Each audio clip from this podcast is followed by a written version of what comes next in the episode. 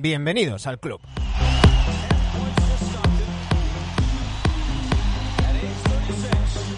Continúa a duras penas la temporada NBA. Y no, NBA Adictos de momento no se ha aplazado ni suspendido. Pendientes con un ojo en el ordenador y el otro eh, en los tweets de Bognarowski y Charania por si Silver nos saca alguna noticia mientras grabamos. Aquí seguimos y os traemos a un invitado muy especial. Hoy estará con nosotros un amigo de la casa, creador de esta sintonía, el gran Carlos Bayona.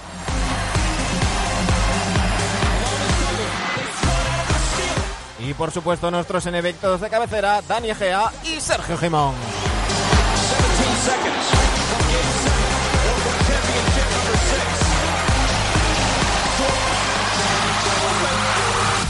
Aquí comienza el capítulo 297 de NBA Adictos.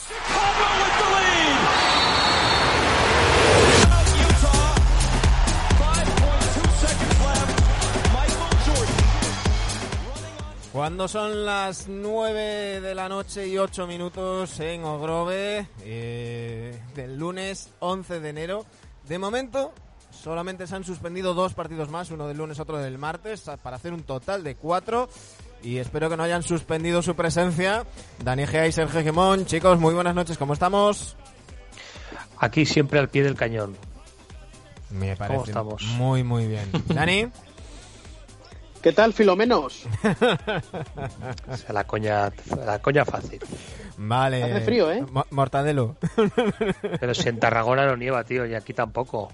Un 10 hace un frío aquí, tío. Ese frío sí. Dice, como decía el otro, ¿no? Dice, van, van los políticos con las manos en sus propios bolsillos. Bueno chicos, eh, estamos ahí pendientes porque hay junta de gobernadores, como le llaman ahora, a la reunión de Adam Silver con los dueños de las, de las franquicias.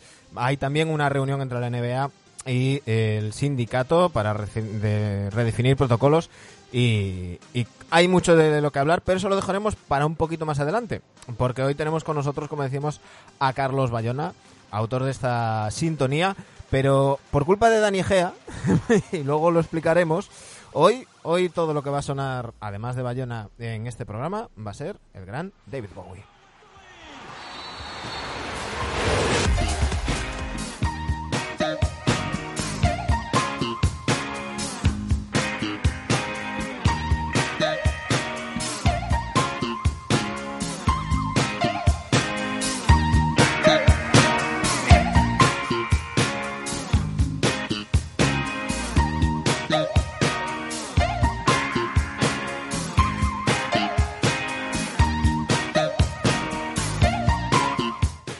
Me cuesta hablar por encima de cualquier canción de David Bowie, pero tenemos que arrancar con el programa. Carlos Bayona, muy buenas noches, ¿cómo estamos? ¿Qué tal? Buenas noches, familia.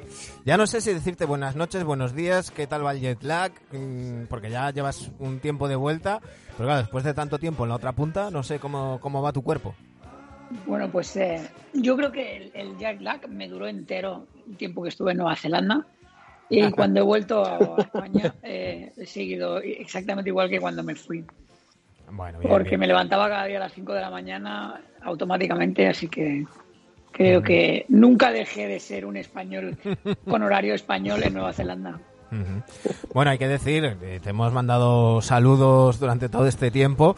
Eh, ya contamos en, su día que, mm, a ti te pilló mm, todo el mogollón en, la otra punta del mundo y ha sido toda una, toda una experiencia. Cuéntanos cómo, cómo lo viviste y, bueno, los motivos que, bueno, ya mucha gente lo, sabe, pero el, motivo por el que andabas por ahí por, Nueva Zelanda. Exclusiva. Bueno, pues exclusiva. Estuve, pues me fui a Nueva Zelanda para cinco meses a trabajar en, una serie que no puedo decir el título, pero que va sobre un señor y unos anillos. un señor, un señor muy bajito, un señor muy bajito. Sobre ah, Bill eh, Russell, sobre Bill Russell. No era tan bajito, era como yo de alto. Pues bueno, tengo un contrato de confidencialidad que no me deja hablar de, del título de la serie, pero era sobre un señor con muchos anillos o con uno que era muy, muy importante. No era, no era una serie sobre Michael Jordan, que podría serlo, pero, pero defi- definitivamente ahí- no es una serie sobre LeBron James. Bien. No, no tampoco. No, pues no, porque no, porque no, en esta serie no salen vagos. Así que no se coge para, para conseguir el anillo, no se coge un atajo en esta serie, se va por el camino por el Bien, que se tiene que ir. ¿Con, qué, con qué comarca, ¿Con qué comarca te quedas más? ¿Con ¿Con la tuya, com- la Trinidad, o, o aquella comarca que no puedes decir cómo se llama? Yo soy más de la Trinidad, la comarca. La La Trinidad es una buena claro comarca. Sí, sí. Y, y fui para cinco meses y me acabé quedando un año para bien, que es, un- es el país del mundo que mejor ha tratado el tema del COVID por, por razones X. Básicamente, eh, la única regla, que es la única que se que sea de que creo yo que es la correcta, allí se aplicó, que es que cualquier persona que entraba al país Ujú. tenía que estar 14 días en un hotel, Claro. eh, ya sea residente, eh, ya sea una persona que viene a trabajar, pero cualquier persona que entraba al país debía estar 14 días en un hotel y el segundo día de su estancia pasaba una PCR y el penúltimo día volvía a tener una PCR. Entonces, Si tú dabas negativo en las dos PCR, pues eh, podías entrar al país. Y es un país que ha tenido unas navidades eh, con los centros comerciales a tope, con todo el mundo sin mascarilla. El turismo interno no se ha resentido para nada, con lo que estaba todo abierto. Yo una semana antes de venirme estaba en una discoteca con 500 personas bailando y, y- y cantando y abrazándonos y besándonos. Qué envidia, qué envidia. Hay que decir Bueno, que... también, escucha, también digo una cosa, que también ha pasado esto, ¿eh? Que se han juntado gente a hacer fiesta, ¿eh? No te, te piensas, ¿eh? Ahí Sí, en sí. Cataluña, ¿no? No, pero una, una cosa de, que, de- que- que el, el carácter del neozelandés, del carácter del español y del latino, es, es que el neozelandés, aunque eh, supiera que pudiera hacerlo, no lo hacía por precaución. Y aquí, eh, si lo puedes hacer sin que te vean, lo haces. No toca Claro. tanto. Que Claro, pero- eh, es, es una cosa que está en el carácter de, del que está de allí, del que estaba allí residente. Yo te voy a explicar una anécdota. La primera rueda de prensa que, que la presidenta da, eh, le preguntan eh, sobre estos 14 días que tiene que pasar alguien en un hotel. Y le pregunta a un periodista qué que, que pasaría si alguien decidiera eh, saltarse la norma y escapar o salir del hotel y no hacerlo. Y su respuesta simplemente fue, eh, pero ¿cómo, va a ser eso? Eso no es posible, porque si hiciera eso sería de una gran irresponsabilidad. Esa es la respuesta que da la presidenta español, y, el, sería español. y el periodista la da por, por- por completamente válida, ¿sabes? Claro. Es que no les entra en la cabeza hacer algo que vaya en contra del sentido común y de la, y de la mayoría. Hay que decir antes de que nos venga la gente con el ñi, ñi, ñi, ya sabemos que en Nueva Zelanda hay el componente de insularidad, eh, pero, pero bueno, también hay más islas aquí en Europa y bueno, a el mundo adelante. Gran Bretaña es una isla Claro, también, Australia claro, es claro, una claro. isla. Por eso digo. Por eso digo, porque, porque este tema alguna vez lo hemos comentado por Twitter y siempre sale alguno. Pero es que es una isla es más fácil. Bueno, sí, pero nadie lo ha hecho como Nueva Zelanda, que, que por, a mí me llamó la atención. mm, No, no tan lejano en el tiempo de- del estallido de- del, coronavirus, eh, que ponías en, en Twitter unas imágenes de un partido, un estadio lleno, la gente sin mascarilla. Y yo decía, ¿pero cómo puede ser esto? Y, y- y claro, luego me contabas, no, no, si aquí ya eh, la gente pasó la cuarentena, mm, se ha cerrado todo, entonces no, no hay virus.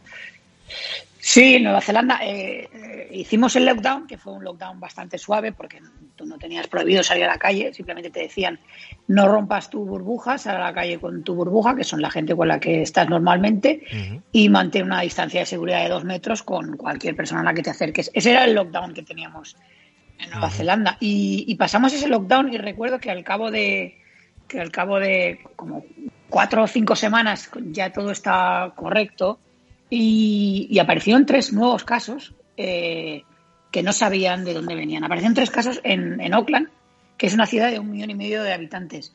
Eh, pues por tres casos volvieron a cerrar la ciudad entera hasta que se supiera exactamente de dónde venían esos casos y se controlaran cualquier caso que apareciera nuevo que hubiera estado relacionado a ese caso. Y estuvimos otra vez como un par de semanas o tres más de, de lockdown, eh, cerrando una ciudad de un millón y medio de personas porque habían aparecido tres casos. Pero Carlos, es que es que ahí no había ni que salvar el verano, ni salvar la Navidad, ni salvar las rebajas, ni nada. Entonces, claro.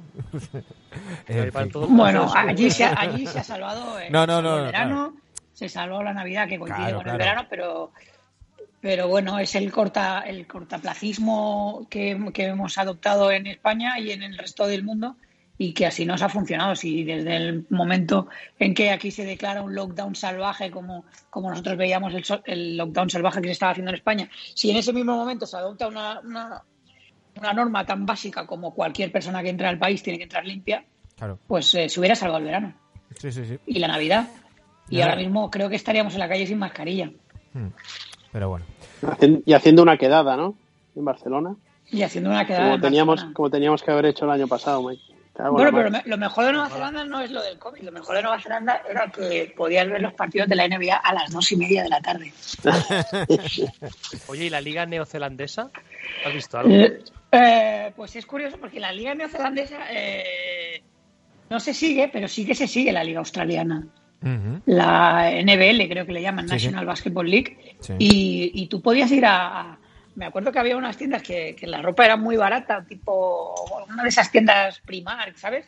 Y, y vendían ropa deportiva y la ropa deportiva que vendían era de la NBL. Qué bueno. La, la cara la vendían en otras tiendas. Pero la de la NBA la vendían en las, en las tiendas caras. Pero la de la Oye, y NBL ya la siguiendo- vendían en esta. Y ya siguiendo con la pregunta de Sergio, yo, pues, bueno, vosotros que sabéis que yo soy una persona muy rara, que le gustan todos los deportes, ahí en Nueva Zelanda entiendo que deporte número uno el rugby, el dos, el tres, el cuatro el rugby, el cinco el rugby. A nivel de NBA, ¿hay seguimiento ahí en Nueva Zelanda? Este Steven Adams, que es neozelandés, que tiene tropecientos hermanos, eh, ¿ahí lo conocen? O...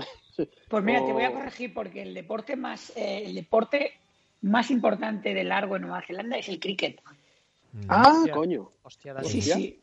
El cricket es el, es el deporte más seguido en el país. ¿Por encima del rugby? ¿De los All Blacks? Si tú Joder. cuando vas, cuando, bueno, mm, yo creo que la diferencia no es mucha, pero era muy curioso ir a un parque, bueno, yo iba a un parque a correr todos los días y los fines de semana en ese parque se jugaba al cricket y, y raramente veías a, a gente jugando al rugby. Sí que había partidos de rugby algunos días, pero lo normal era que se jugara al cricket. Y es un deporte muy seguido.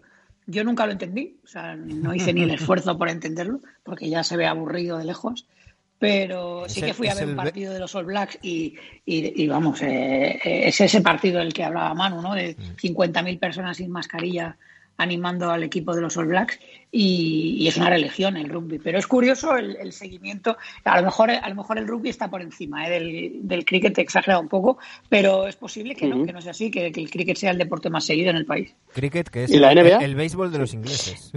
Y la, y la NBA se sigue. Tú, Cuando, tú, cuando ibas a, cerca de una pista de baloncesto había mucha camiseta de la, de la NBA. Es gracioso que, que había en el, en el set de rodaje, sin ser mías, llegué a contabilizar un día tres camisetas de los Chicago Bulls Mm. y, y uno se siente como en casa en esos momentos. Pero claro, es que el Señor de los Anillos es uno y jugó en Chicago.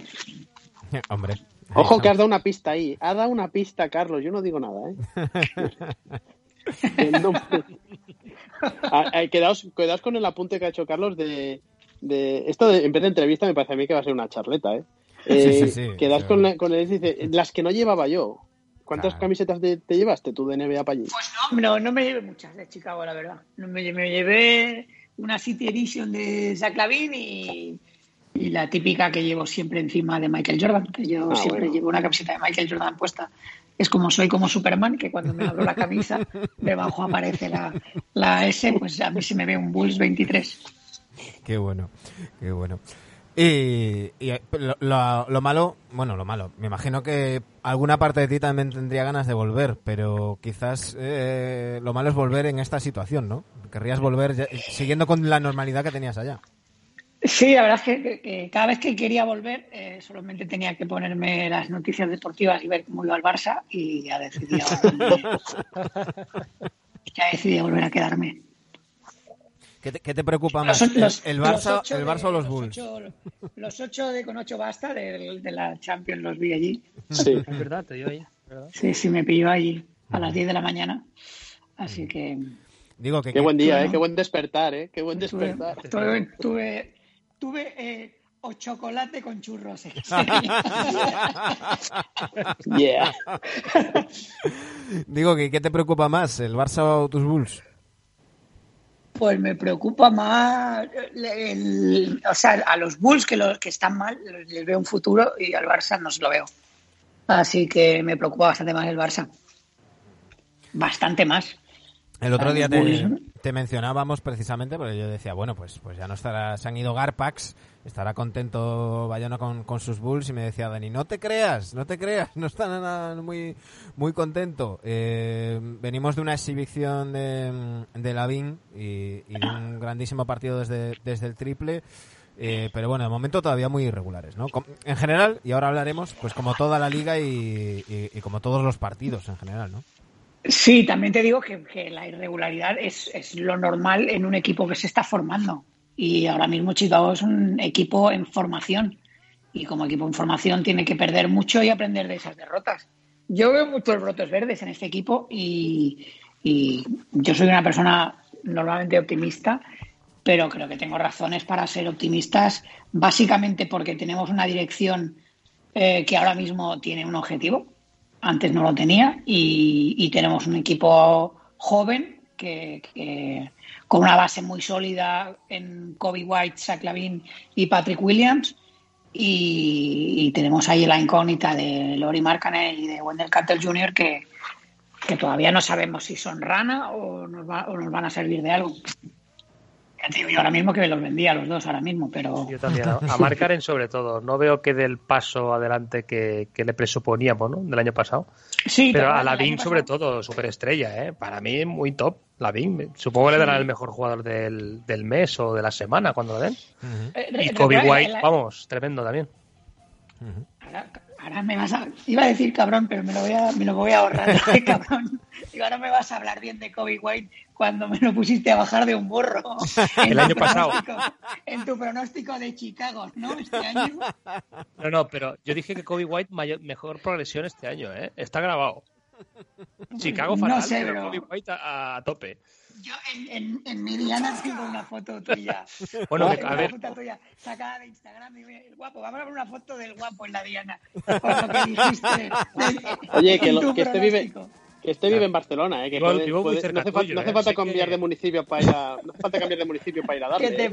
pero, me acuerdo que de Kobe White dijiste que juega uno de un partido bien de cada cinco. También es verdad, eso también es verdad, te lo compro porque en, en un mismo programa yo puedo decir una cosa mala y una buena. de- eso es Eso- verdad, ¿eh? Yo- me contradigo yo soy, muchas veces en el yo soy así también.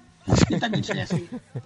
No, lo que sí que es verdad lo que dice lo que dice Carlos de, de Mark Cannon, ¿no? Que se- no sé qué pensáis, pero se nos está quedando un poco muy Sí. buena pinta al principio. Es muy significativo que de su promoción del draft, lo comentamos en el programa pasado, es de los pocos que no le han ofrecido una renovación todavía, ¿no? Eh, cuando lo que y quieres ojo, es amarrar porque- a los jóvenes y tenerlos ya en tu equipo, ¿no? Porque comentábamos en su día comentábamos en su día que, que el movimiento de los Bulls no renovando a Mark Cannon eh, era similar al de los Hawks no, no renovando a Collins para, para apretarles y decir, oye, ponte las pilas, porque bueno, al fin y al cabo, eh, cuando acabe la temporada eres agente libre restringido, si me interesa, pues siempre puedo igualar la, la mejor oferta que te, que te hagan y así te aprieto esta temporada para que, para que intentes ganarte ese salario y si no lo haces y te quiero retener, pues, pues siempre te firmo por, por menos. Y si bien en el caso de Collins eh, parece que está funcionando, no, no parece así en el caso de, de Mark Cannon, Carlos.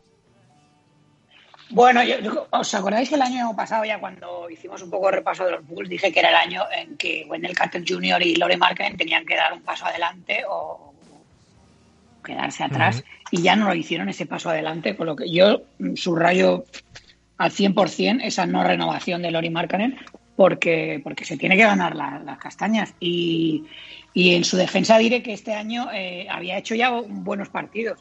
Ahora me parece que está con COVID y creo que de los dos que estamos poniendo ahora en la Diana, Wendell Carter Jr. y él, creo que él está bastante por encima el nivel que, del nivel que ha, son- que, que ha mostrado este pivot, que no es pivot, que tenemos, que ha tenido un buen de, un buen de partidos buenos, hace un par de partidos hizo un partido de 20 y 10, pero pero me está decepcionando bastante más él que Lori Markkanen. Yo creo que Lori Markkanen puede ser un jugador correcto, no creo que vaya a llegar a un nivel de estrella, pero en tu equipo necesitas ese tipo de jugadores que sean que no sean la superestrella. Y por cierto, está muy bien que no le hayan ofrecido esa renovación porque no es una estrella y no debe cobrar como una estrella. Claro, claro.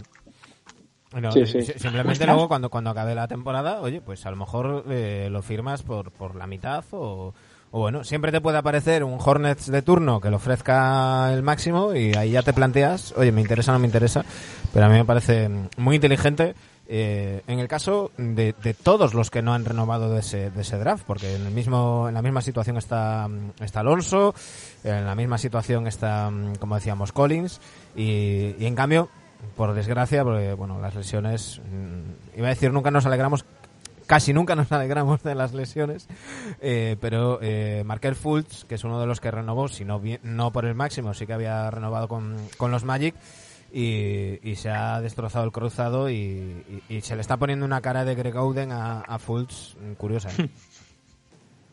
Sí, además ya con el contrato que estamos pagando a Autoporter ya, ya estamos sobrados de, jugadores sobrepagados. O sea que está muy bien. Creo que, el, que el, mejor fichaje de esta temporada de Chicago, sin lugar a dudas, está en la dirección técnica. Y, tanto Carmen Sobas como el general manager, que nunca me acuerdo del nombre, eh, han hecho un trabajo excelente a la hora de elegir a los jugadores que tenían que elegir en el draft y han hecho un trabajo excelente a la hora de mandar eh, mensajes a jugadores como Lori Markkanen para decirle si quieres cobrar tienes que ganártelo. Eh, hay que mm, hay que decir también que, que Billy Donovan, como decías, todavía están encajando y, y, tienen que perder mucho para, para aprender. Eh, ¿Qué te está pareciendo lo que está haciendo Billy Donovan de momento? Pues mira, el otro día había en las declaraciones de, los jugadores que, qué partido ganaron, que era un, fue un resultado muy ajustado y ganaron, le preguntaron a Saclavin, eh, este partido del año pasado eh, se hubiera perdido. Y él decía, sí, sí, ¿sabes? En, un ataque claro a, lo que era Boylen en el equipo y, lo comprometidos que están los jugadores con el entrenador a día de hoy. O sea, cuando están señalando a Boylen diciendo este partido se hubiera perdido el año pasado y se ha ganado con él, creo que es un tipo muy válido que, sabe lo que tiene que hacer, que es desarrollar a jugadores jóvenes y está poniendo a Patrick Williams de titular desde el principio, cuando por, eh, por galones tendría que estar jugando Otto Porter, que al final ha vuelto a entrar en el, en el, en el quinteto titular por la lesión de Markkanen pero ese hecho de poner ya de titular a, Patrick Williams, que es algo que no se hizo el año pasado con Kobe White, cuando se pedía que Kobe White, aunque fuera novato, debía ser titular, pues te dice ya el, el objetivo del equipo que no es otro que desarrollar a jugadores y que cojan experiencia eh, para los próximos años poder montar un equipo con cara y ojos. Mark Eversley es el, general manager de los, de los Bulls. Sí, sí, sí, cualquiera se acuerda de ese nombre. Creo que en casa le llaman Mark porque el apellido no se acuerdan.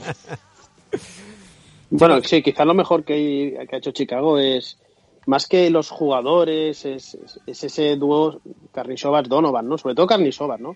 Que para los que somos culés eh, disfrutamos a Carnisovas muchísimo hace, hace un porrón de años en el Barça, ¿no? Hmm. Y, yo creo que por ahí es por donde había más dudas, ¿no? Porque ya sabemos que el propietario de Chicago es un tío Rams, que es un tío que no le gusta gastarse el dinero y, parecía el cuento de nunca acabar, ¿no? Una franquicia histórica, pero da la sensación que sigue viviendo y seguirá viviendo de los años 90, ¿no? Y este aire fresco que les ha metido con Carnisovas y este Billy Donovan, pues a mí me parece que ha sido un acierto total, ¿eh? más que los jugadores, que podemos criticar unos salarios y otros no, ¿no?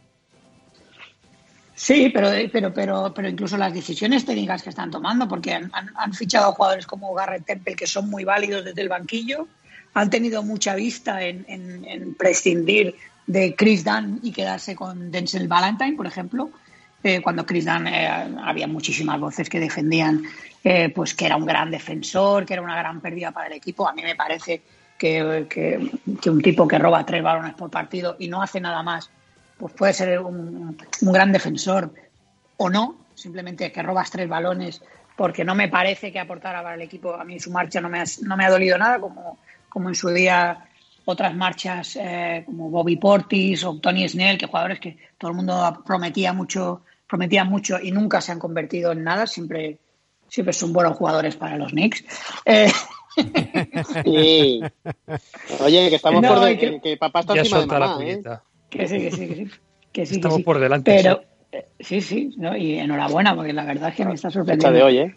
La La fecha, fecha de hoy está muy bien, pero Por eso lo hemos llamado ahora.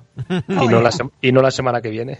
No, pero estamos de acuerdo en que por lo menos ahora eh, Chicago es un equipo que, que, que no, te, no, no te sientes humillado cuando lo ves jugar y lo ves perder. Lleva los últimos dos partidos perdió contra, contra Lakers por dos puntos, un partido que pudo ganar y el partido de ayer fue un partidazo. Que pudo ganar también. pudo ganar. O sea que yo ahora mismo no me siento avergonzado de, de los ¿Dónde los ves? ¿Dónde los ves a final de temporada? A Estos Bulls. Pues yo creo que es un equipo que va a ir poco a poco ganando más partidos. O sea, sí que es verdad que la liga se va a ajustar y los equipos están... Sí, no lo sé, no lo sé. Porque tam- tampoco me tendríais que explicar cómo funciona lo del play-in. No sé cómo... no lo sabemos ni nosotros. básicamente, básicamente eh, séptimo, octavo, noveno y décimo eh, participan en el play-in. Eh, séptimo y octavo se enfrentan. El que gana queda en la séptima plaza. Noveno y décimo se enfrentan. El que gana mm, pasa a la siguiente ronda, por decirlo de alguna manera. Y el que pierde queda eliminado. Entonces, el que pierde del séptimo contra octavo y el que gana de noveno contra décimo se enfrentan para hacerse con la última plaza, la octava plaza y, y en playoffs cruzarse con el, con el primero. Pero, pero la duda es, eh, esto se hizo el año pasado por el COVID, porque pararon la liga antes. Sí, pero era, era la prueba. Era, esto lleva, lleva Silver eh, años con, con ganas de, de- de hacerlo. eh, por involucrar a más equipos hasta el final de temporada, porque quieras que no, pues, pues muchas veces hay ese corte entre el octavo y el, y el noveno, y, y ahora ya tendría que ser entre el décimo y el, y el undécimo. Y, y por crear pues más partidos interesantes antes de los playoffs, más ingresos de televisión y, y demás. Eh, el año pasado en- con, el, con el COVID, en la burbuja, en el Carranza, era la, la prueba, eh, salió bien. La verdad es que nos, mm, nos dio un partido más que, más que interesante entre Blazers y, y, y Nets, y, Nets y, Grizzlies y una pelea por esos puestos que también estuvo estuvo muy bien entonces ya parecía claro que venía para quedarse y la idea es que, que se quede ya para siempre ¿eh? Pues mira, te digo que yo creo que Chicago eh, siempre depende todo del rendimiento de Lori Markkanen y de Wendell Carter Jr., que creo que son las piezas más eh, débiles de este equipo. Pero creo que es el típico equipo que si estas dos piezas funcionan, puede pasar a play-in y puede dar una sorpresa. ¿eh? Es el típico equipo que te puede dar una sorpresa porque, porque es- la calidad que tiene eh, es una calidad muy joven y eso significa que un día te pueden jugar muy muy bien y al día siguiente jugar muy mal. Si te coincide que tienes un par de partidos de esos donde te juegan muy bien, como ayer que Shaq Lavin eh, básicamente estaba tirando estaba tirando piedras desde la orilla del mar a la playa y las metía todas, pues eh, pues te puede dar una sorpresa perfectamente. Ha- Hablando de sorpresas, acaba de anunciar la NBA los jugadores de la semana, de esta semana 3. Eh, en el oeste, Luka Doncic. Y en el este, estábamos hablando de Lavin, pues finalmente se lo lleva Jason Tatum, que la verdad es que hasta, hasta ese positivo por coronavirus estaba a un nivel estratosférico. Eh, tenemos que hablar del coronavirus, tenemos que hablar, porque además también afecta a los Bulls con esa suspensión del, del Celtics Bulls.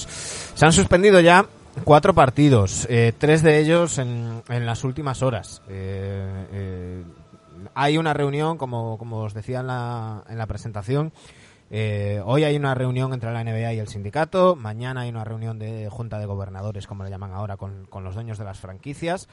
Todo el mundo parece decir, cuando digo todo el mundo, me refiero básicamente a Bognarowski y a, y a Charania, que son las fuentes de las que bebemos para saber de, de NBA y de lo que piensa Adam Silver.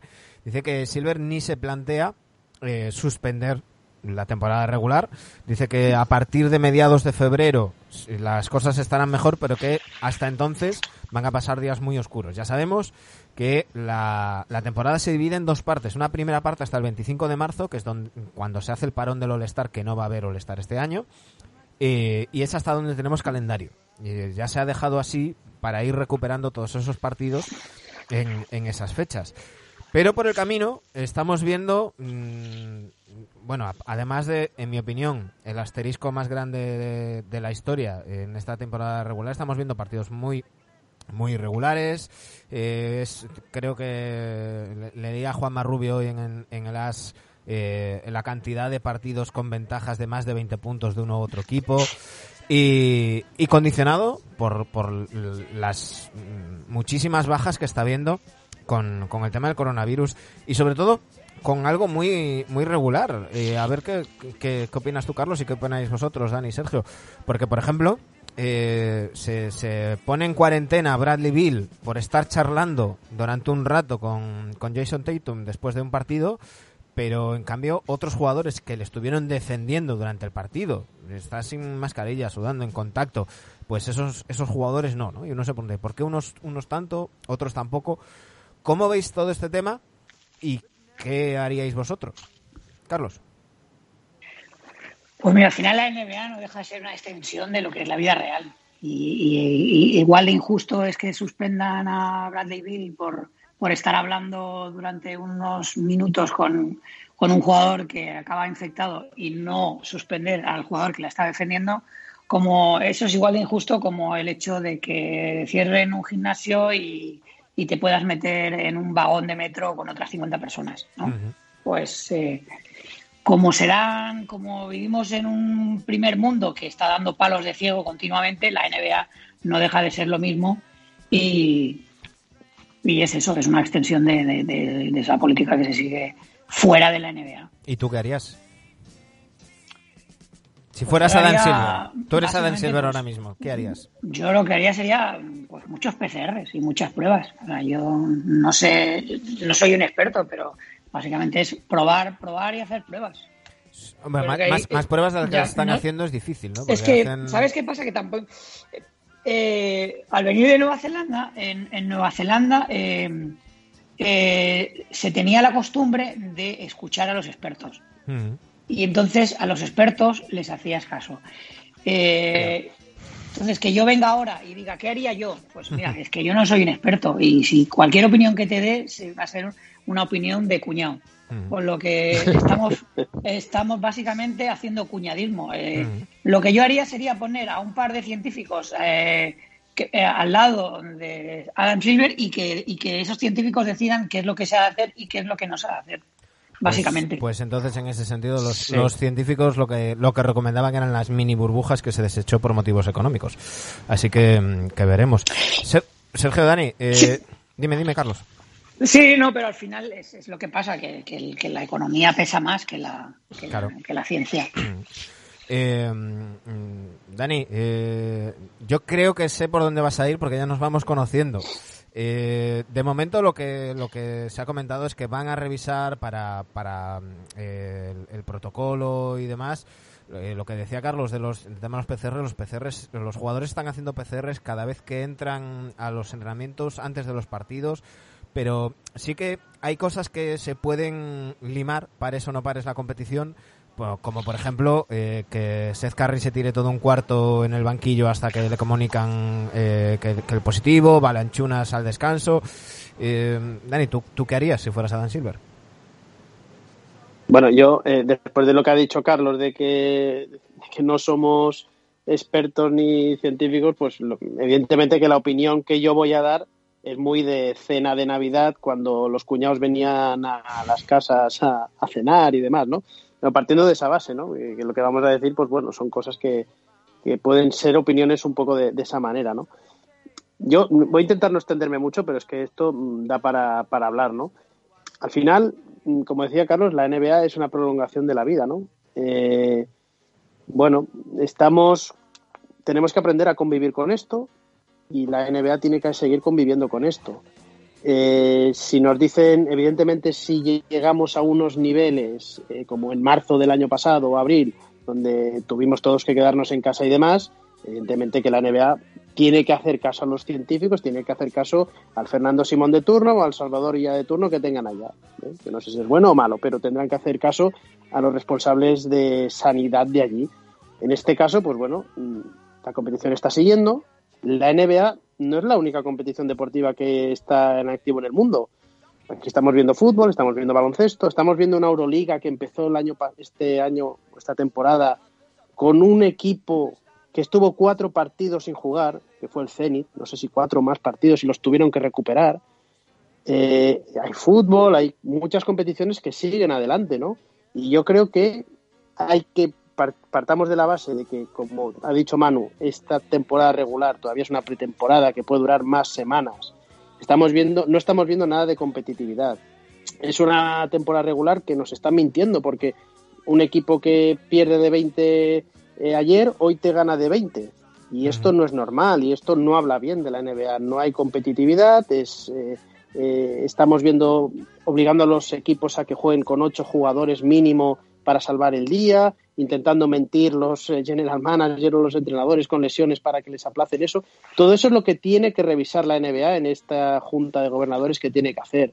Creo que hay más protocolos. Esos protocolos que, que hicieron, hicieron un protocolo de más de 200 páginas al inicio de la temporada, eh, está, se está viendo que no está dando resultado. Lo tienen que actualizar y lo tienen que renovar y revisar con científicos o con quienes estimen oportunos, ¿no? Pero yo creo que esto no se puede parar. Si paras la NBA ahora mismo, la matas.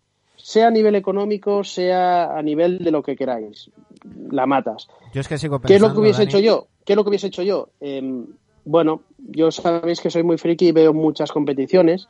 La NHL, la Liga de Hockey Americano, se cargó por completo todas las divisiones. Imaginaos, ¿eh? la Liga de Hockey y Hielo pues tiene su este y su oeste con sus divisiones. Se las cargó por completo.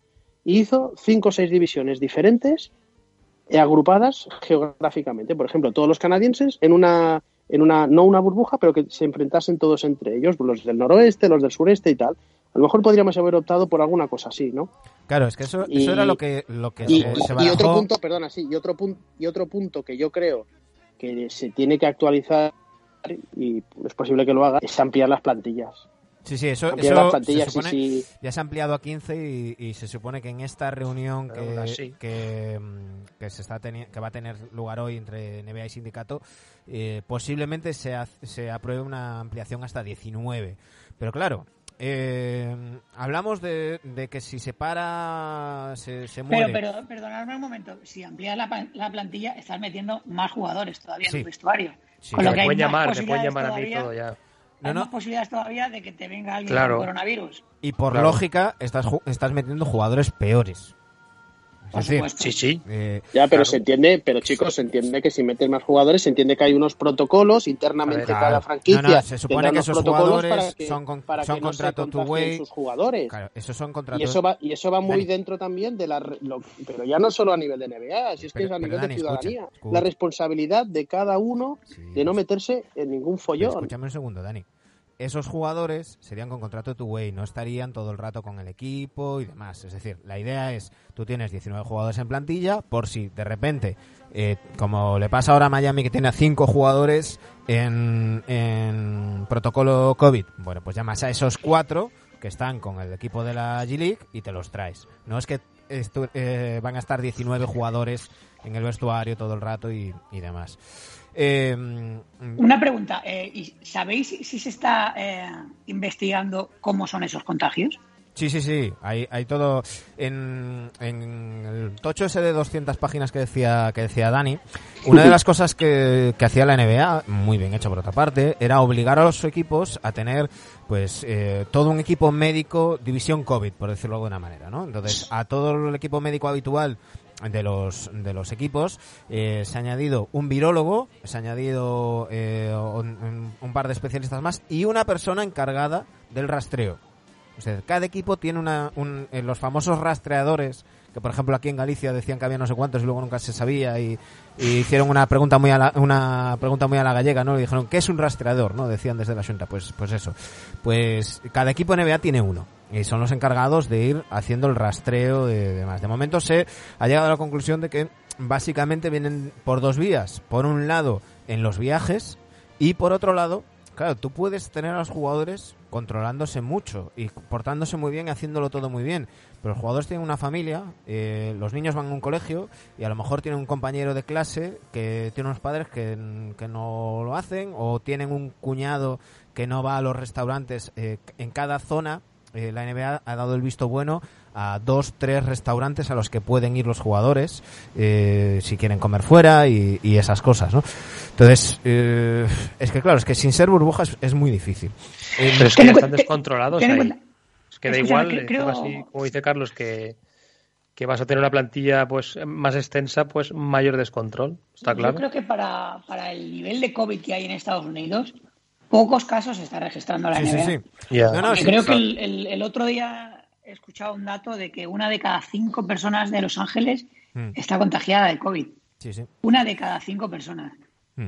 El- Creo que, creo que pocos casos se están viendo. El en tema, la que se habló, el tema que se habló en su, en su día eh, de hacer mini burbujas que se descartó por, por motivos económicos, eh, porque claro, lo que, es, lo que está por supuesto descartado es una burbuja de toda la temporada regular. Los propios jugadores han dicho que por ahí no pasan. Eh, muchos jugadores que estuvieron en el Carranza dicen que, que no repetirían, que vale, que estuvo muy bien, que se salvó la temporada, pero que no... Escúchame, Manu, los propios jugadores que cobran un pastizal y que es su trabajo dicen que por ahí no pasan. Sí, sí, sí. Me parece maravilloso. Claro, pero... Pues no cobres. Bueno, pero Carlos, sí, pero hostia, eh, estamos hablando de una temporada regular de ocho meses metidos en Encerrados. una burbuja. Que no todo es dinero, ¿eh? O sea que quiero decir que, que tú Eh. puedes ser rico y guapo, pero, pero oye, al final el no ver a tu familia durante ocho meses, No, pero... Pues mira, eh, yo me soy- imagino que había protocolos y demás, pero, pero Yo- yo- bueno, yo también lo, lo, lo puedo entender, ¿eh? A ese nivel. Además, si todos estos jugadores que no todos son ricos, que hay jugadores, eh, Sí, pero- entendedme, ¿eh? lo de ricos, pero no todos estos jugadores que, que tampoco ganan tanto dinero, oye, que salieron diciendo que, oye, que acaba mal de la cabeza estar allí encerrados eh, tres meses. Yo ya te estoy hablando de ocho meses. ¿eh? Yo los Mm. tres meses de burbuja de playoff, yo creo que esto va a acabar pasando. A ver, que estoy vamos- seguro que lo van a vamos probar Por, este vamos año. por partes, vamos por partes. El tema de la burbuja eh, de toda la temporada directamente ni se planteó. O sea, no, no, no, no tiene sentido tampoco nos mm, volvamos locos aquí porque, porque nu- nunca fue una opción real. Es decir, sería la ideal para no tener casos, como vimos que efectivamente en la burbuja de, de Florida no, no hubo casos. Ante eso, en, cuando se estaba especulando sobre la vuelta, ya sabéis que en principio se iba a volver a mediados de enero, febrero, marzo incluso, y finalmente fue en, fue en diciembre porque las teles apretaron mucho para recuperar los, los, eh, los partidos de Navidad y, y- y no perder tanto, tanto dinero. Cuando se habló de la vuelta, eh, una opción que finalmente fue la que salió adelante fue hacer este, este calendario con más back-to-backs, con equipos quedándose, eh, por ejemplo, escuchaba a Andrés Monge en el reverso, eh, decía que, que los, los Mavericks eh, nunca hacen noche en Milwaukee, o sea, siempre van a Milwaukee, juegan y se vuelven, y nunca habían hecho noche en Milwaukee. Bueno, pues eh, eh, ahora con este calendario han tenido que hacer tres noches en, en Milwaukee, ¿no? Eh, se ha concentrado de esa manera, con los, los back-to-back con, con los dos mismos equipos, para ahorrar viajes y, y demás. La otra opción era hacer mini burbujas, es decir, plantear burbujas eh, por divisiones, por ejemplo, y decir, oye, pues mira, los cinco equipos de la División Pacífico, pues los vamos a tener aquí tres semanas y que en estas tres semanas jueguen X partidos entre sí. Y luego mm, eh, los, los dejamos, entre comillas, descansar, eh, se hace otra burbuja mm, con otros cinco equipos y así ir combinando hasta que se jueguen los, los partidos. Yo creo que esa debería de ser la solución a la que, a la que se tire, al menos mientras no empiecen a cambiar la- los números y los casos, porque lo que estamos viendo ahora, como decía, decía Dani antes, estamos viendo partidos mentirosos. Claro, es que, es que por ejemplo, ahora mm, Jason Tatum eh, baja por, por coronavirus. Luego hablaremos de las consecuencias, además, que tienen, que tienen los contagios en los jugadores, ¿no? Pero, pero eh, estamos viendo una competición mm, mm, muy... Trampa. Sí, muy, muy- no quiero decir adulterada, pero, pero es que, claro, no es lo No, mismo... Para mí la palabra es aleatoria. y es una pena. estamos. Es una NBA aleatoria donde cada vez carece, no sé, va- se va perdiendo interés, interés porque no sabes lo que te vas a encontrar al partido siguiente. Y es una No, y pena. hay un tema, hay un tema, Sergio, para los que jugamos fantasies, que muchos de los que nos escuchan seguro, No, es un claro. lío. Es un Es un lío, porque tú no sabes qué alinear cada día. No sabes, cada día es una sorpresa si juega o no te juega. Y ahora hablando en serio, yo creo que no hay que tener miedo. La NBA Silver, y hablo desde el cuñadismo, no tiene que tener miedo a aplazar partidos. O sea, el partido del otro día de Filadelfia, que juegan eh, tres, y el del carrito del helado que estaba fuera vendiendo helados, bueno, helados o perritos calientes en la época en la que estamos, no hay que tener miedo a que aplazar esos partidos. No puede que ser metió un que triple, ¿eh? que jugar. Pero, Metió Dani- un triple del carrito Sí, del metió un triple, sí, le van a ofrecer el mínimo. ha empatado a Ben Simmons.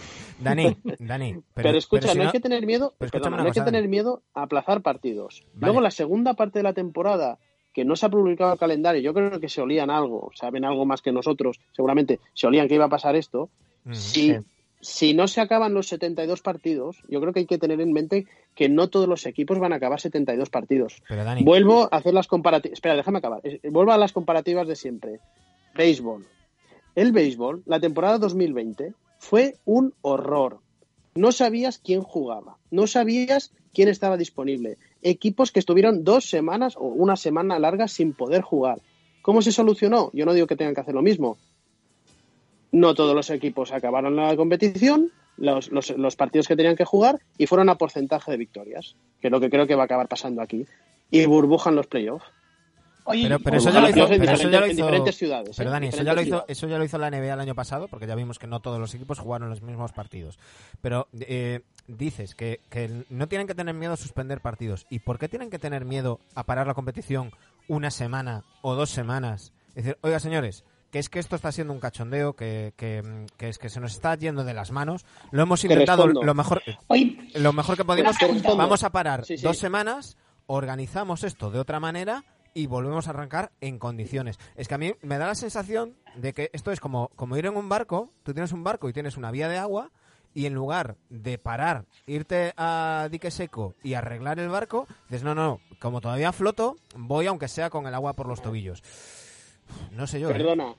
Sí, perdona, Carlos. Una ¿eh? pregunta, Perdona, Carlos. Una pregunta, sí. una pregunta que igual sé que esto sería sentar un precedente que no está bien porque porque porque hay pre- preferencias a la hora de aplicarlas, pero ¿y si se vacuna a toda a todos los jugadores de la NBA? No, eso está descartado. Eso está descartado, ya, ya ha dicho Descartado. Adam, Adam Silver que, que primero, o sea, que van a seguir el, el orden que tienen que, que seguir, que hay, que hay gente de riesgo y eso, evidentemente, mucho antes está la salud que un deporte un negocio. Y, y Sí, eso sí, tiene hay que ir primero. aplaudir eso, Aparte sí. que, Claro. que ya, ya hay muchos jugadores. Primero, hay algunos jugadores que ya han salido a decir que bueno, que ellos la vacuna ya, si eso ya veremos. Eh, y luego han salido otros jugadores como Marc Gasol diciendo, no, mira, hay gente que la necesita mucho más. Cuando la gente que realmente la necesite, que es población de riesgo, esté cubierta, pues yo que soy un tío deportista de élite de 35 años, pues ya tendré tiempo de, de ponérmela. Y yo creo que es así como, como debe de ser. Sí. Eh, y, ojo, esto lo han salido a decir porque evidentemente en Estados Unidos ya se ha planteado si es que bueno que, la vacuna no para todo el mundo, ¿no? Para, quien la pueda pagar y, demás. Pero bueno, de momento se sigue se sigue manteniendo que, las poblaciones de riesgo eh, van van a ir antes. Manu, déjame responderte a la pregunta. Eh, ¿A mí alguien me puede asegurar, llámese Estados Unidos, llámese España, llámese el país que queráis, se para la competición una semana, se vuelve la semana siguiente, vamos a estar mejor? No. No, pero, No, pero- vamos a pero te pueden asegurar una De- burbuja, Bueno, Dani. vuelvo a preguntar y, vol- y repregunto. En esas dos semanas que se. Que, bueno, vamos a darle. Bueno, vamos a parar dos semanas para que se calme todo. Bueno, es que no se va a calmar, es que esto está Pero- desbocado pero no, y es vamos que a está- seguir estás- como pero que es- mínimo pero, igual. ¿no? Dani, Dani, Pero- escúchame un segundo, pero- escúchame espera, déjame acabar, Sí. Manu. Es que, es que no me dejas acabar. Y, y yo soy muy mayor y se me olvidan las cosas ya. Yo, yo me voy a cenar y ahí os dejo. No, hombre, es que el favor de la batalla. Ponerle Eh, la vacuna a él, ponerle la vacuna. A, mí la, a mí la de la rabia, más de poner. Si se paran esas dos semanas, dice, bueno, vamos a replantearlo todo. Yo creo que no es tan fácil, Manu, organizar ahora cuatro o cinco burbujas en dos semanas. A ver, el- Si quieres acabar no en fácil. tiempo, si quieres acabar en tiempo y en el calendario Claro, propuesto para pero- el tema de Juegos Olímpicos y demás, no te da tiempo, ¿eh? Claro, pero Dani, tú lo estabas diciendo. Es decir, eh, el, el tema de parar no es vamos a parar a ver si se calma la cosa. No. El tema es paramos para seguir de otra manera y, y hacerlo mejor. Entonces, eh, el tema de las burbujas está más que estudiado y lo tiene más que preparado. El tema de las burbujas es que la burbuja es cara. La burbuja de, de Florida fue muy cara. Eh, tema de tiempo. Oye, pues señores, si no se pueden jugar 72 partidos, se juegan 50 como en la temporada 99. Y no pasa nada. El, tema es, eh, ¿qué preferimos? ¿Tener una, una temporada NBA de 72 partidos de estos partidos? ¿72 de estos partidos? ¿O una temporada de 50 partidos eh, en, en condiciones más o menos normales? Yo lo tengo muy claro. Eh, eh, Todos respondemos lo mismo, claro, está claro. claro. Pues ese, Pero es, ese es el debate. mejor Ese es el debate y yo creo que el, que el, que el tema, y esto se ha acelerado a raíz del positivo de Tatum. Porque hasta ahora, como los que estaban dando positivo eh, eran jugadores, entre comillas, menores, y los jugadores importantes se sentaban, pues protocolo de ha estado cerca y, ah, bueno, pues ha pasado unos días, ha dado dos negativos, ya puede volver a jugar, pues no, ha no había pasado nada. ¿Alguien duda que si en lugar de ser Tatum el que da positivo es LeBron James no está parada ya la competición? Yo no Ya, lo dudo. no, nadie lo duda, No, ¿no? no, no, no. no. Estaba en el Yo- Florida ya. Sí. Nadie lo duda. No. Básicamente No porque es es, así. una es. competición eh, eh, donde se enmascara todo para acabar dándole el anillo a LeBron James. No, pero el bombo que causaría un positivo de, de LeBron, pues. Eh, No, el problema, más, el sí. problema de esto, el problema de esto, y ahora mm, yo creo que estoy más cerca de Manu de lo que piensa, de lo que eh, eh, seguramente cree. Pero el problema de esto es, ahora Boston tiene este problema. Mm, Primero, no tenemos claro si son 7 días, si son 10 días, si son 14 días, o son 20 días como lleva el Michael Porter. ¿Eso Jr. cada equipo, cada equipo decide lo suyo o qué? No, no, bueno, esto tiene No, que estar en un Boston protocolo. haga una cosa y luego otro está, lo que os he comentado No, antes, no, que Michael Porter lleva que- 40 días de sin, sin inactivo. Tengamos en cuenta que el virus actúa en cada persona de manera totalmente diferente.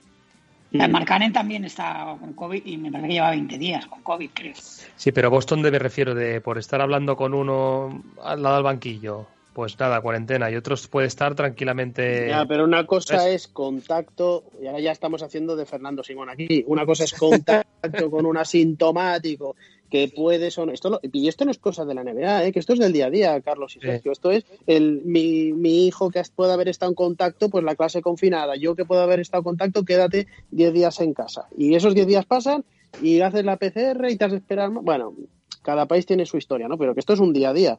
Claro. Yo la, la pregunta que os quería hacer es, bueno, la pregunta o la reflexión. Fijaos eh, lo, lo- lo mierda que está siendo esta, este inicio de temporada. Ahora Boston tiene el problema de Jason Tatum. Imaginaos por lo que sea que Jalen Brown eh, ha estado en contacto y también lo paran. Mm. Dos semanas fuera. Las últimas dos o tres semanas de campeonato donde te estás jugando el factor cancha a favor. Y juegas sin esos dos tíos Claro. los seis o siete partidos que te quedan. Pongo otro ejemplo. Indiana Pacers. Con lo bien que ha empezado Indiana. Imaginaos que a Sabonis, a Turner y a algún otro le pillan esto. Y se están tres semanas o lo que Es sea sin es que jugar. por eso- por eso lo esta mejor temporada va a tener un asterisco. Pierdes un montón de durante toda la posiciones. temporada.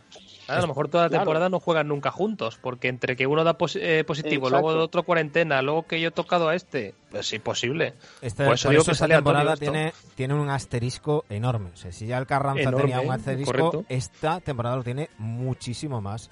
Y, y bueno, tendremos que estar pendientes de, de todo lo que, lo que suceda. Al, al final nos estamos enfrentando a un enemigo eh, eh, invisible al que nunca nos hemos enfrentado, con lo que todo es trampear, trampear y trampear. Y, y- Es y que- no se puede hacer otra cosa. No, no, Que- y, que Dani decía, no hay que tener miedo, a lo que no hay tener, que tener miedo es, es a, a improvisar, ir cambiando las cosas. Es decir, oye, teníamos un plan, eh, no nos está Correcto. saliendo por el motivo que sea, coño, mm, paremos mm, una semana, mm, dos semanas, lo que haga falta, eh, y vamos a replantear esto para hacerlo de, de otra manera e intentar que, que- sea mejor.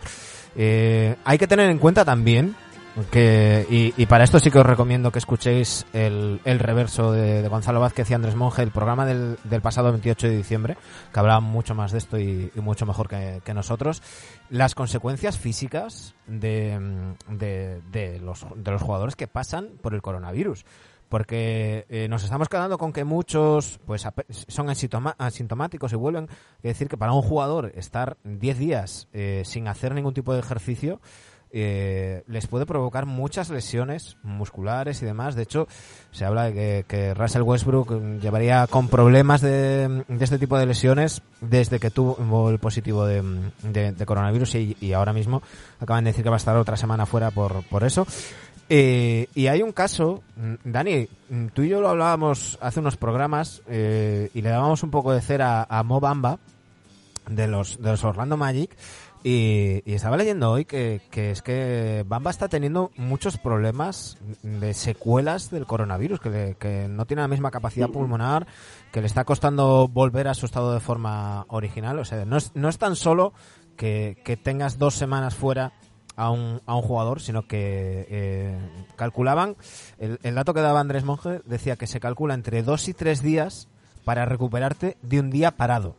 Con lo cual, si estás parado 10 días, estamos hablando de 20-30 días para volver al punto de forma en el que estabas. Y, y eso también condiciona, condiciona todo. ¿eh? Sí, lo que decíamos, ¿no? que cada persona es un mundo y, y unos tardarán menos o, y otros Tenemos- mucho en, en recuperarse. Tenemos que Lo- capear lo- la situación como podamos. Lo que es injusto es que si esa situación de Mobamba eh, hubiera sucedido en una mega estrella de la liga, ahora mismo la tendríamos parada. Sí, no, por supuesto, Sí, lo que dices. Sí, sí. por supuesto. Pero bueno. Y no, en fin. no, no, no estamos hablando de, de, de, de LeBron, ¿eh? Siempre le No, pasa no, no, no, a Curry, que es un tipo que cae bien a todo el mundo, y esta liga está parada. Claro, bueno, claro, claro. Tatum, Tatum ahora mismo, yo creo que sería una superestrella aspirante a MVP. Pero no tiene los si galones- hace- Pero no Sí, tiene sí, los galones. Dice Manu, estamos discutiendo todo esto por, por Claro, él. claro, claro. Bueno, ¿os imagináis que Tatum no consigue volver a su nivel y eso arrastra a tener a que otras estrellas tengan miedo Claro. de pillarlo? Bueno, Mm. Bueno, ya por lo ya, ya tienes miedo por los motivos que actuales, pero Mm. encima eso a nivel de, de máxima com- competición, pues Mm. puede Claro, producirse como decir hablando- como como Kyrie Irving, ¿no? Que dice yo no, yo no quiero jugar. Es- Claro. Estamos ¿Qué hablando pasó de una ahí? enfermedad Es que, el, que el- que el 80, el 90% de la, de la gente de esta edad la pasa sin síntomas, Mm. pero todo el mundo hemos escuchado historias del amigo de tal o el amigo de cual, que es jovencito y que ha pasado el coronavirus y que lo está pasando Claro, muy esto es jodido. deporte, Claro. deporte de élite donde tienes que ir eh, muy al límite Sí, siempre. Entonces, No, no. que- Pero entonces, como todo el mundo hemos escuchado estos casos de, de una persona joven que entró al hospital y que, o que ha quedado, o sea, yo sé de gente que ha perdido un pie por culpa del coronavirus siendo joven. Mm. O sea, Hay que recordar eh, que, entonces, ¿qué eh, tanto por ciento de, de- de estar sometido a ese peligro eh, tenemos que socavar para a la hora de cancelar o no una competición? Es muy complicado. Claro, decías, decías antes, Carlos, que claro, nos enfrentamos a un enemigo con- contra el que nunca habíamos eh, peleado. Y ese es otro de los factores, porque, por ejemplo, eh, y vuelvo a, a- a- vuelvo a volver al programa del, del reverso, comentaban Andrés y Gonzalo, que hay eh, la NBA está creando toda una base de datos, está haciendo un seguimiento a todos aquellos jugadores que dan positivo, a los asintomáticos, a los que no. Eh, Sabéis que la NBA mm, hace un- unos controles muy exhaustivos eh, a- de todo tipo a los, a los jugadores de, de salud. Eh, ahí se, se descubrió antes de tiempo pues el problema de, de Chris Bosh, eh, Teletovic, el propio Brandon Ingram, que, estuvo de baja mucho tiempo, incluso llegó a correr peligro su, su carrera, pero afortunadamente se, se, recuperó. Porque eh, unos de los, de los efectos secundarios que, que da el coronavirus son los trombos, y eso es muy peligroso, y luego también se han dado casos de miocarditis. Entonces, bueno, ¿qué pasa? Como llevamos tan poco tiempo, no ha dado tiempo a ver los efectos secundarios de quien ya lo ha superado y, y demás, y todo eso todavía se está, se está viendo. Entonces, ahí vamos un poco a salto de mata porque no, no queda otra. En fin, estaremos pendientes de, de todo lo que suceda. Como, como digo, hoy reunión entre NBA y sindicato. Y mañana reunión de Junta de Gobernadores, veremos a ver qué sucede. Conociendo la suerte que tenemos, chicos, posiblemente el miércoles estemos grabando otro programa para decir que ha pasado algo. Porque enseguida nos, nos dejan caduco el, el, el programa. Eh, Sí. am- No sé, yo creo que al final, la, la, y, y ya acabo, ¿eh? Eh, Silver y la NBA lo hizo genial en la burbuja que prepararon en Orlando. Bueno, pues eh, tienen que revisar y tienen que modificar cosas y ver, sobre todo, a mí lo que más me fastidia de todo esto es ver partidos que me siento estafado. Mm, Sí. claro. Me siento estafado. Esto Por eso. es lo que tiene que solucionar y es un problema gravísimo, Ujú. gravísimo. No, no, Adam Silver lo hizo de 10 en la, en la burbuja. Eh, efe- así fue el caso que no hubo, que no hubo eh, positivos y cuando alguien como eh, Daniel House hizo la estupidez que hizo, pues se le sancionó y, y muy bien sancionado y, mm, y demás. Eh, el planteamiento de esta temporada eh, en la teoría estaba muy bien, en la práctica pues pues mm, eh, se puede mejorar y está siendo un desastre no por culpa de Adam Silver, pero el hecho es que está siendo un desastre y, y si, si bien él no tiene la culpa, sí que tiene la responsabilidad y la posibilidad de, de cambiarlo y veremos a ver qué, qué sucede. Chicos, que nos hemos ido ya una horita, habrá que ir con las secciones, ¿no? Pues sí, Pues, pues ahí, sí, pues sí. ahí vamos. Eh, por cierto, estáis escuchando de fondo eh, durante todo el programa David Bowie. Hoy hace cinco años y un día que nos que nos dejó. Eh, hubiera hace tres días hubiera cumplido 74 años. Y todo viene porque a Dani Gea se le ocurrió decirme, oye, que hoy abrimos mi sección con esta canción.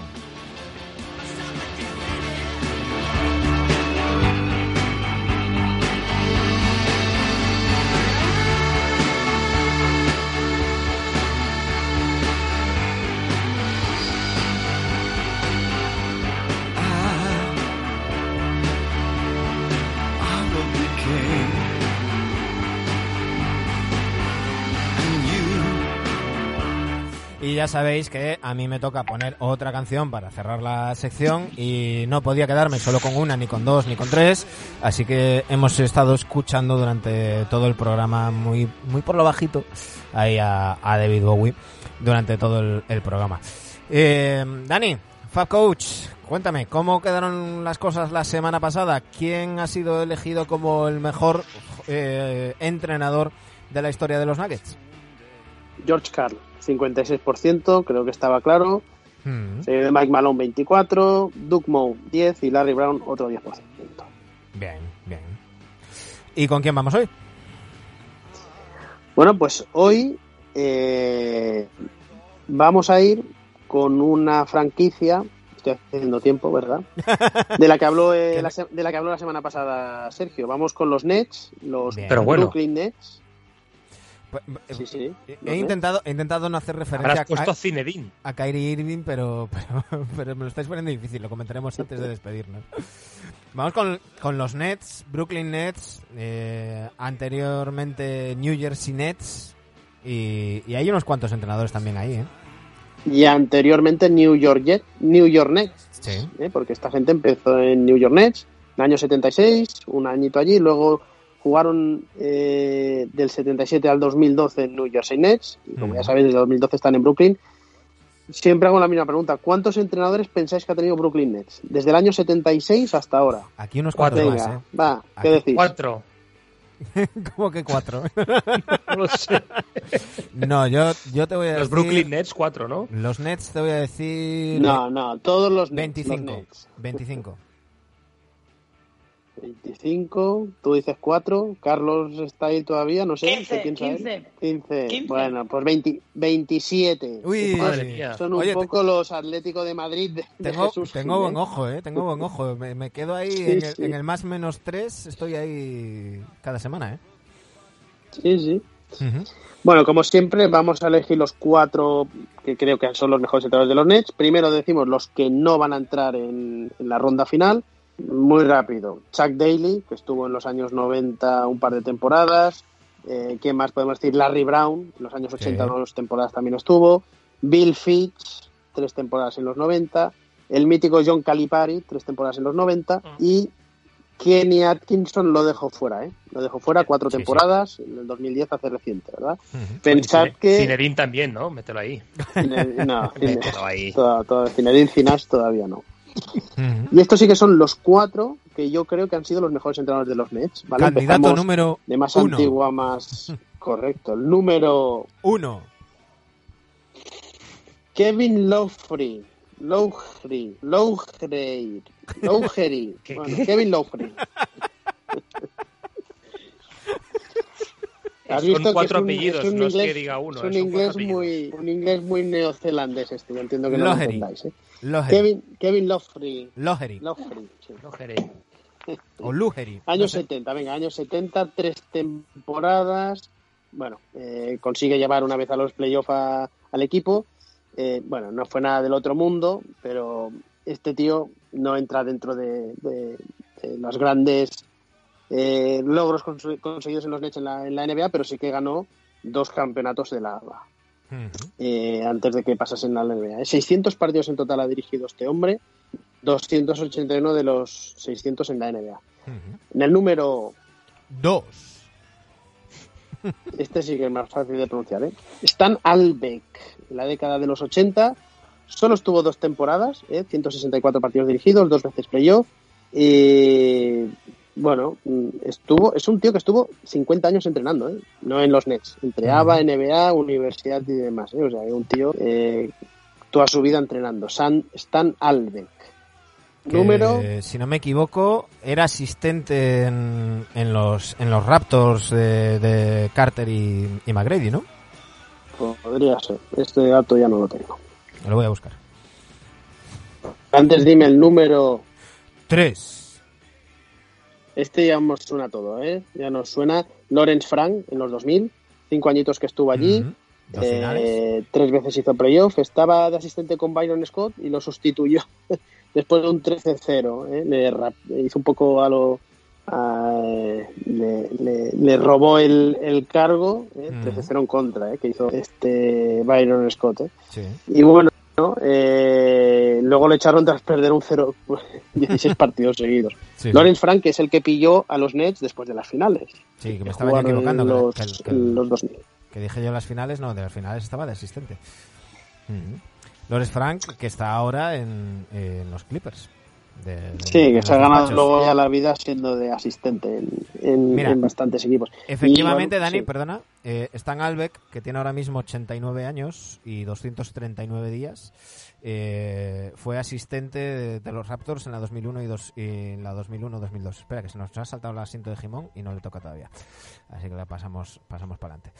Em, que, que efectivamente, y, y por cierto, eh, para dato que a, a Dani yo creo que le va a hacer gracia, Stan Albeck que salió del Instituto Chenoa en Chenoa, Illinois, que es su lugar de nacimiento. ¿Por qué me tendría que hacer gracia a mí esto? No sé, de- de ese Por- tipo por de- Chenoa. Ah, claro, claro, ese tipo de asociaciones. bueno, estábamos hablando Venga, y en el número cuatro. Este sí, ¿no? Byron Scott. ¿Eh? Mm. Eh, la década de los 2000, Las dos finales. primeras y únicas dos finales NBA de esta franquicia. Es curioso porque tras las dos finales NBA que pierde lo echan después de un récord 22-20. No sé, ¿qué, qué se pensaban los Nets que eran Hmm. entonces? Los Lakers del triple. Y se habla que tuvo se habla que tuvo una muy mala relación con Jason Kidd, Sí, sí. que era el, el base de, aquellos equi- de aquel equipo que jugó y perdió dos finales. ¿Os acordáis contra quién? Vamos, rápido, rápido. Lakers Spurs. va, Lakers va. Spurs. Muy bien. Sí, sí. Sí, sí. 2001 y do- eh, dos- sí. 2002 y 2003. Pues eso. eh, Kevin Lofrey, Stan Albeck, Lawrence Frank o Byron Scott. ¿Con quién os quedáis? Byron Scott, lógicamente.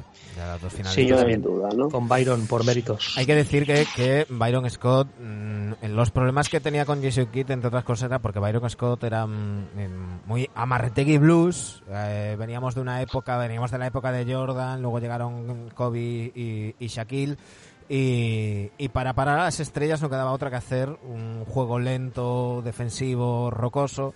Jason Kidd quería un poquito más de velocidad y un poco más de creatividad y, y Scott no. Y, y bueno, ahí, ahí estaban los roces, pero al fin y al cabo llevó al equipo a, a dos finales, imponiéndose en un, en un este que, tras la marcha de, de Jordan pasó de ser la conferencia fuerte, mientras estuvo Michael Jordan por allí, a, a, pasar, a ser el Lepste que tenemos ahora. Oye, por cierto, tengo una pregunta que se me ha quedado en el tintero a Carlos. ¿La hago ahora o después? Dale, dale. Dispara. Disparo. Es sobre, sobre Jordan. Eh, qui- quiero saber tu, tu índice o tu nivel de seguidorismo o de fanatismo de, de Bulls. Vamos a ver.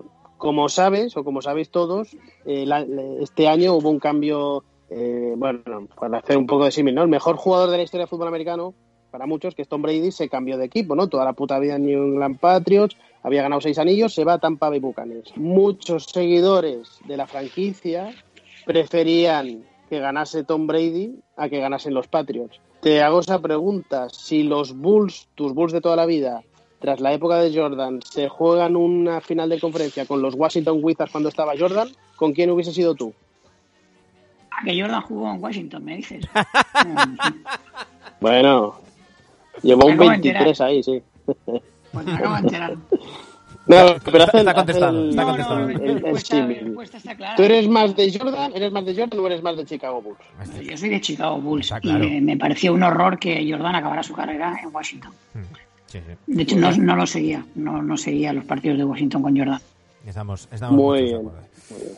Pues nada, ya sabéis, en arroba RC podéis elegir el que consideráis vuestro entrenador favorito, el mejor fo- entrenador de la historia de los Nets, ya sabéis, Fab Coach. Y ahora vamos con Sergio Gimón.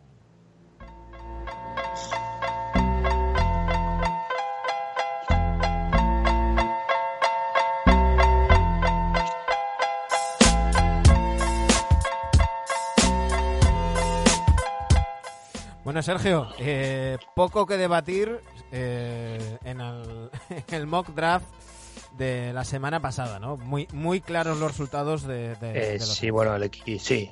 Los Brooklyn Nets actuales con un 94%. Mm, Para mí creo que es el resultado más, el más abultado, ¿no?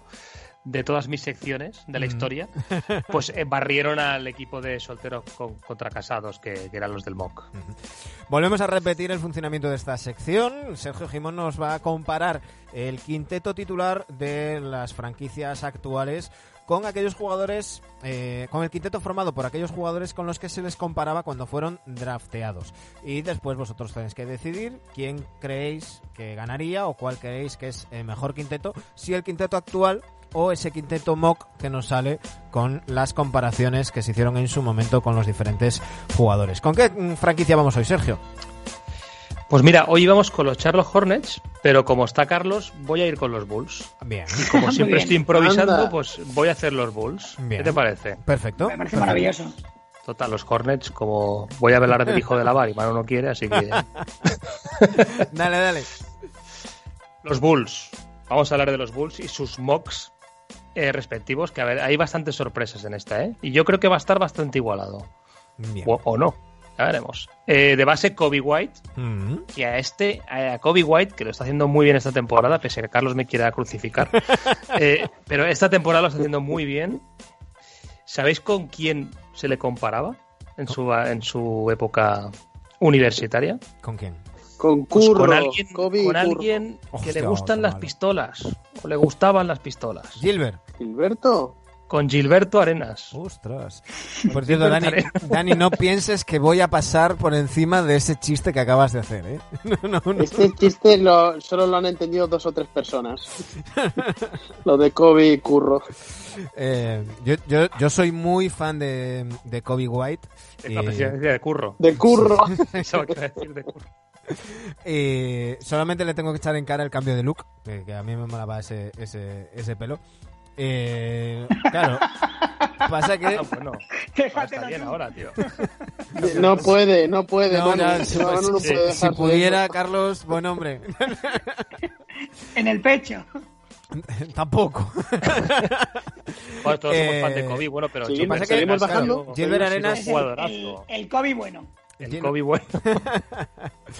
Eh, Gilbert Arenas, que, que, claro, Unos años quedamos, muy, muy buenos. Todos nos quedamos con, con el- el- la anécdota, por decirlo de alguna manera, de las pistolas y, y demás, y su caída en desgracia y cómo se fue de la liga antes de tiempo y, y nos pareció un talento desaprovechado, pero la Arenas en su prime fue, el Arenas en su muy, prime. muy bueno. ¿eh? De momento Kobe no, no ha llegado a ese nivel. Le queda, bueno, segundo año.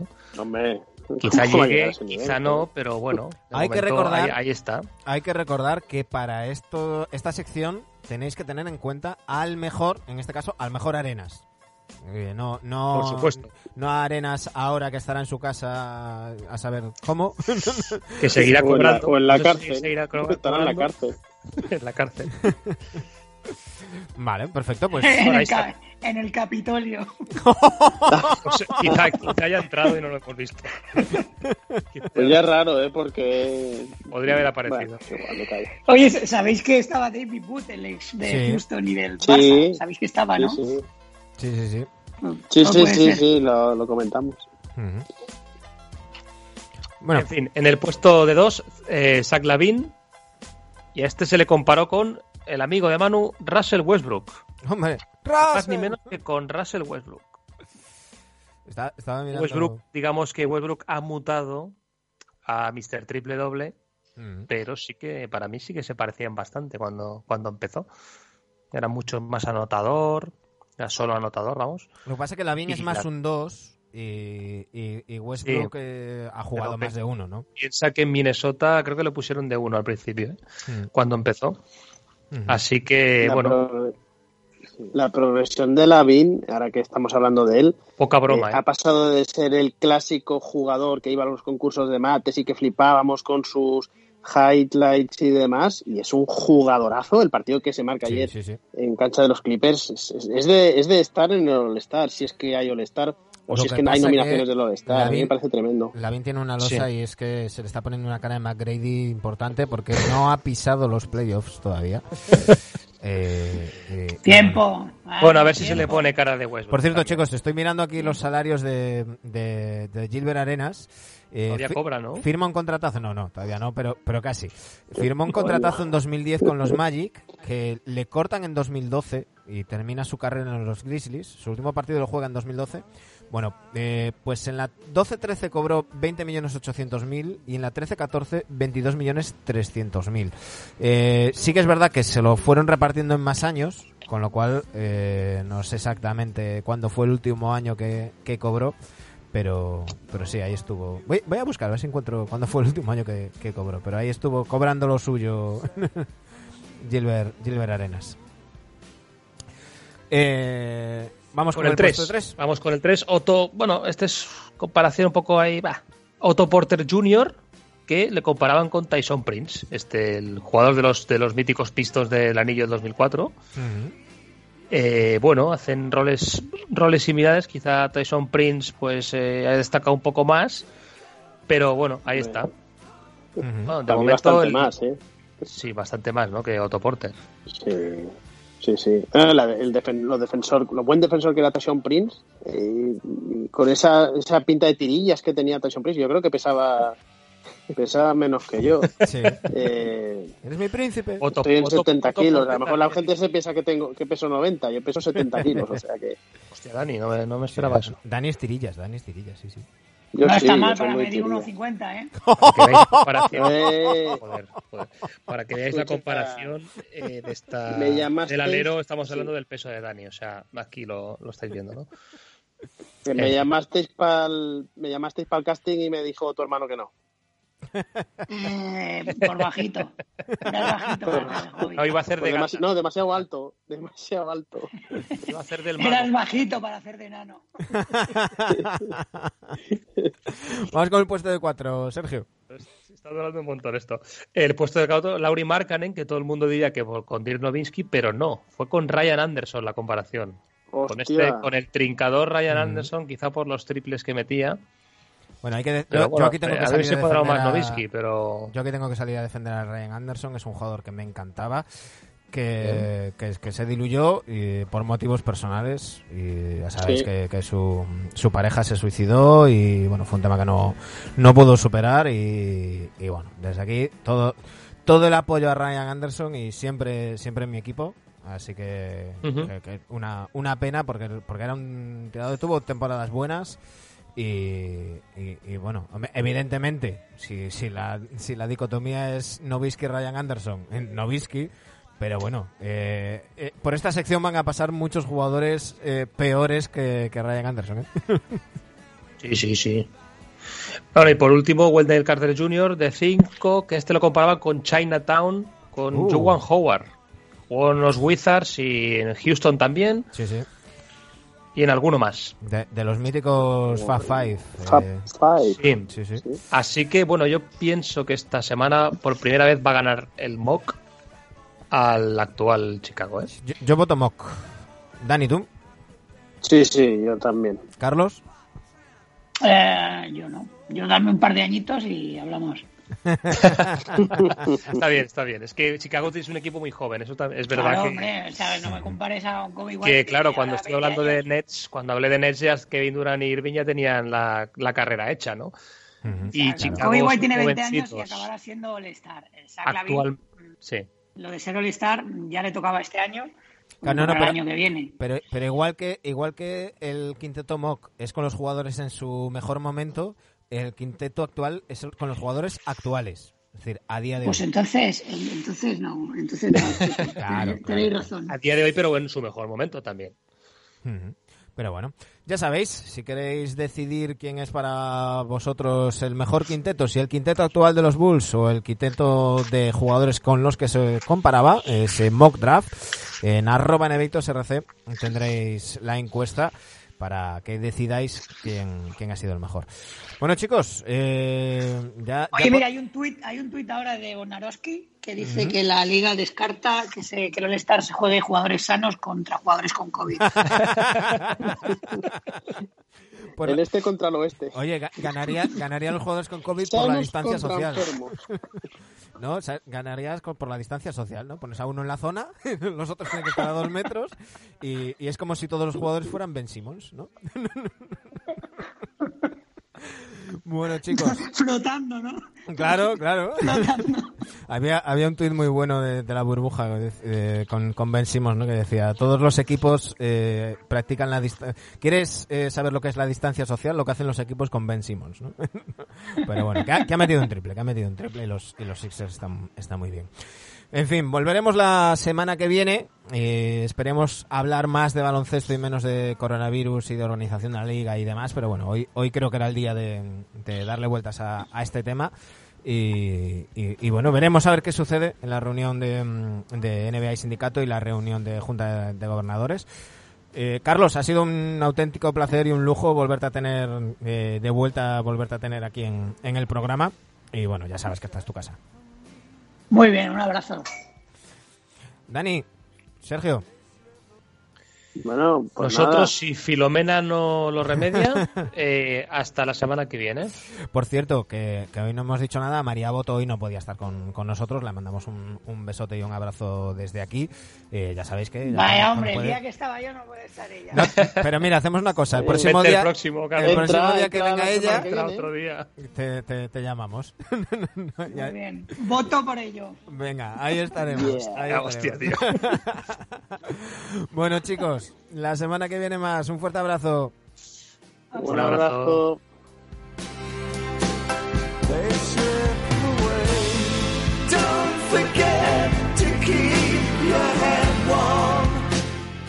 Por supuesto, ya sabéis que estaremos pendientes de todo lo que suceda. Si, si hay algo lo suficientemente importante, haremos un, especial y os lo contaremos. Mientras tanto, muchísimas gracias por estar ahí a todos los que nos escucháis, ya sea vía iVoox, iTunes, Spotify, eh, YouTube o cualquiera de las plataformas de streaming que, que hay. Eh, muchas gracias por la acogida que ha tenido el especial de Andrés Montes, por el programa eh, por los programas que hemos hecho en este 2021 y, nada, lo dicho, que, que nos sienta muy bien las cosas que nos decís, alguna en concreto nos ha llegado, como se suele decir, a la patata. Volvemos la semana que viene. Sed felices y cuidaros.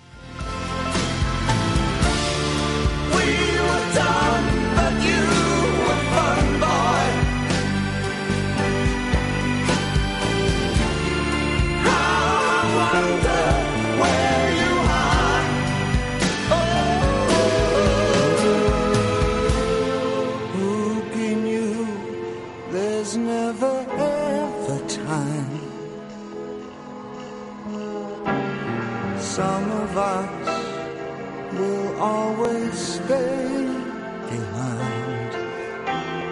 Down in space, it's always